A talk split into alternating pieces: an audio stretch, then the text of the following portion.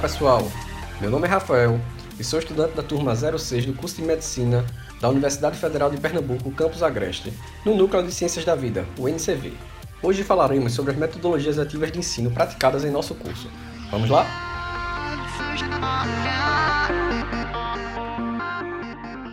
A história dos fundamentos de ensino da medicina ocidental moderna, elaboradas por Flexner no início do século XX, é caracterizada pela segmentação em áreas de conhecimentos centrada no professor e com tendência de gradativa especialização com base no método cartesiano. Estudos apontam, contudo, que este direcionamento, ou seja, o que chamamos de metodologia tradicional, leva a uma atenção maior para o aspecto biológico do ser humano em detrimento dos demais aspectos que permeiam o processo saúde e doença.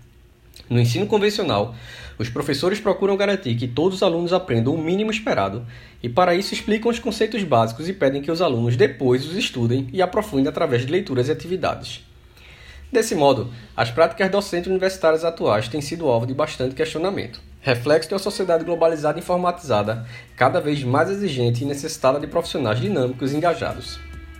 Diante disso, a educação superior, através das diretrizes curriculares nacionais para o curso de medicina no ano 2001, desenvolveu propostas às instituições de ensino superior para implementação de metodologias ativas com o intuito de transformar o perfil do médico.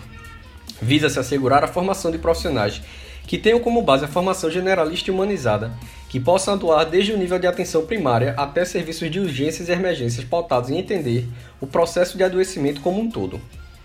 Segundo as atuais diretrizes curriculares nacionais, a formação médica deve possuir caráter crítico-reflexivo, ético, humanista e transformador.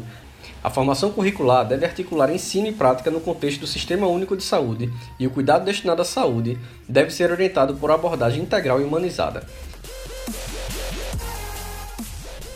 Afinal, o que são metodologias ativas, onde e como começaram no mundo? As metodologias ativas são formas de desenvolver o processo de aprendizagem que os professores utilizam na busca da formação crítica de futuros profissionais nas mais diversas áreas.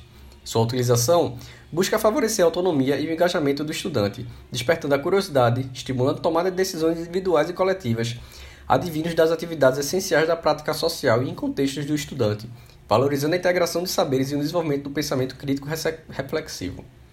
O ensino integrado pode favorecer que o estudante correlacione com maior facilidade as ciências básicas com as clínicas.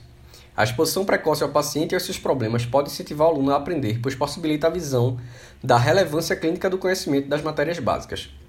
Baseiam-se em formas de desenvolver o processo de aprender, utilizando experiências reais ou simuladas, visando as condições de solucionar com sucesso os desafios propostos. Pesquisas realizadas junto aos estudantes indicam que as metodologias ativas estimulam o estudo constante, a independência e a responsabilidade, possibilitam a integração das dimensões biopsicossociais, preparam para o trabalho em equipe e aproximam os alunos dos usuários e da equipe. Ao longo dos anos, foram sendo elaboradas diversas formas de metodologias ativas, as quais muitas vezes são confundidas devido às suas similaridades. Hoje falaremos sobre algumas delas, as mais importantes para a nossa jornada no curso de Medicina do campus do Agreste.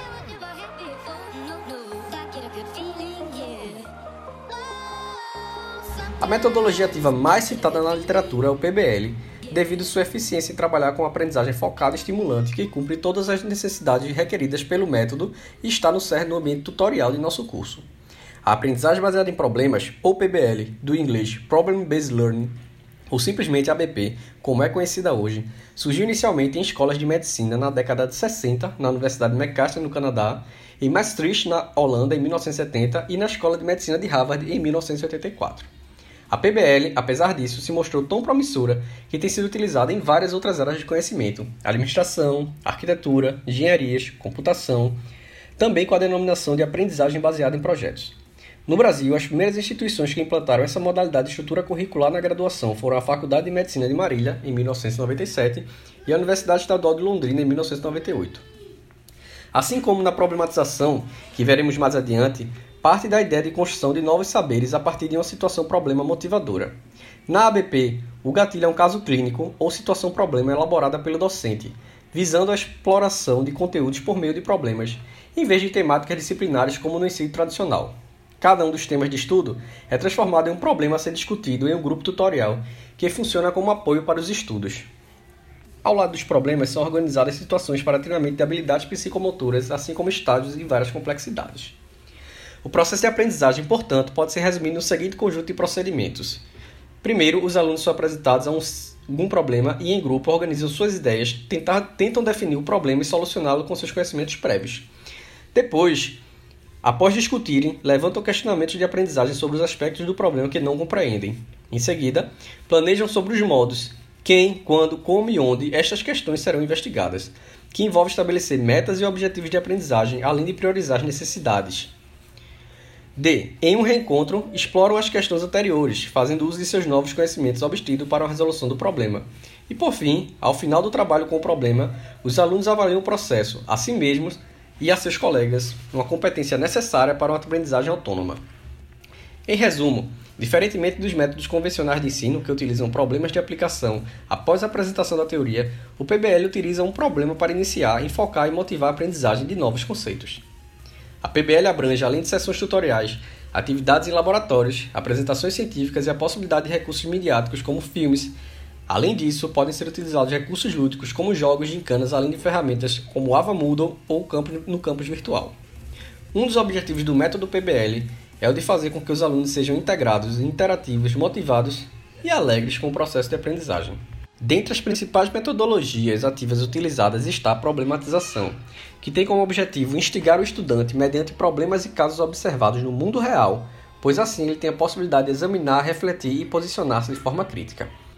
Como já adiantado no tema anterior, as principais diferenças entre o ABP e a problematização residem na natureza do disparador utilizado, simulado na ABP e real na problematização, na problematização, assim, os alunos identificam os problemas por meio da observação da realidade na qual as questões de estudo estão ocorrendo. Seu maior benefício está na possibilidade de contato precoce com os usuários e a equipe de saúde, o que permite o estabelecimento de vínculo e responsabilização, a sensação de sentir-se útil à comunidade, a compreensão da complexidade e diversidade das situações da prática e, consequentemente, do atual modelo de atenção. Em nosso curso, a problematização está organizada no espaço do PIESC. Avaliação longitudinal e portfólio. A avaliação pode ser realizada de diversas formas dentro do currículo de metodologias ativas.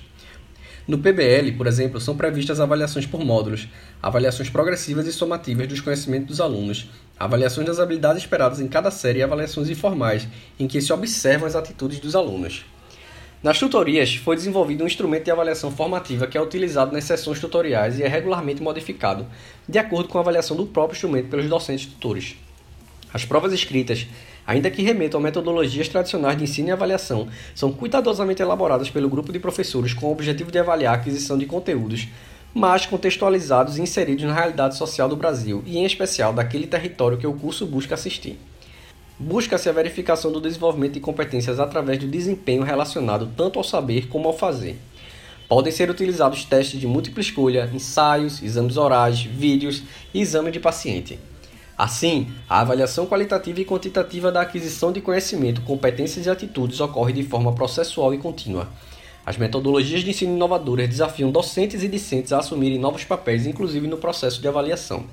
Esta avaliação deve ser sistemática e se constitui em uma importante ferramenta do processo de transformação. Ei, e você já ouviu falar do portfólio? Os estudantes são orientados a organizar todo o material produzido, como por exemplo as resenhas dos filmes, os mapas conceituais e os relatórios dos casos, assim como textos didáticos e científicos lidos ou sites acessados ao longo do semestre. Esse material é reunido e entregue ao final do semestre. O portfólio apresenta também autobiografia, autoavaliação, críticas e sugestões. Esta atividade representa parte da avaliação qualitativa e já mostrou ser uma interessante alternativa de avaliação no processo de aprendizagem. Feedback o processo de feedback, documento elaborado e devolvido pelo corpo docente ao estudante após os processos vivenciados, é essencial para a contemplação do método, haja vista que propicia uma reavaliação e regulação do processo de aprendizagem. Assim, se concretiza uma das principais funções do docente em contribuir na elevação do desempenho do aluno a atingir as metas e objetivos propostos, trazendo as respostas devidamente direcionadas para a situação que foi atribuída. Era isso, pessoal. Espero que esse vídeo tenha sido útil para tornar alguns termos mais familiar para vocês e mostrar que não saíram de lugar nenhum. Tudo faz sentido dentro de um grande plano benevolente que só quer o nosso bem. É muita novidade, mas aproveitem. Será a melhor fase da vida. E nos vemos pelos plantões. Até mais!